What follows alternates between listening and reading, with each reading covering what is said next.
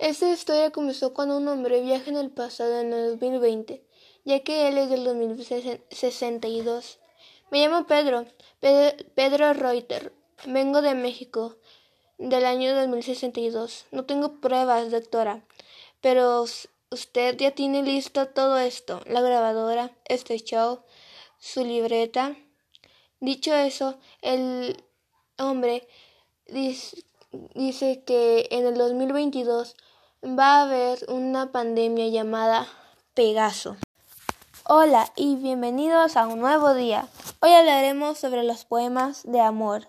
Hay dos tipos de amor. El amor apasionado posible sin barreras o imposible. Ustedes se preguntarán, ¿qué es el amor?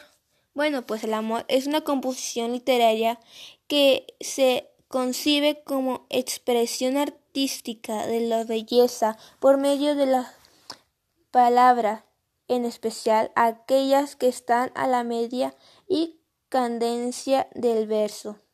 Y me gustaría compartirles un poema que yo hice y se llama Felicidad del amor. El amor es para dar. Mientras que recibes mi amor, todos te quieren dar. Nadie puede darme la clase de felicidad que tú me das. Nunca dejes de amarme como lo haces. No dejes de demostrarme lo que es la felicidad. Bueno, pues eso ha sido todo por el día de hoy y espero que les haya gustado.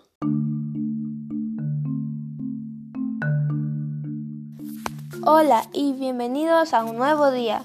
Hoy hablaremos sobre los poemas de amor. Hay dos tipos de amor. El amor apasionado posible sin barreras o imposible. Ustedes se preguntarán, ¿qué es el amor?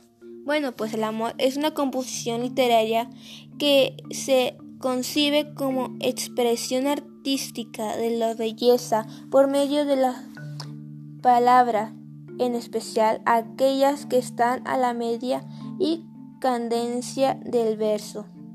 Y a mí me gustaría compartirles un poema que yo hice y se llama Felicidad del amor.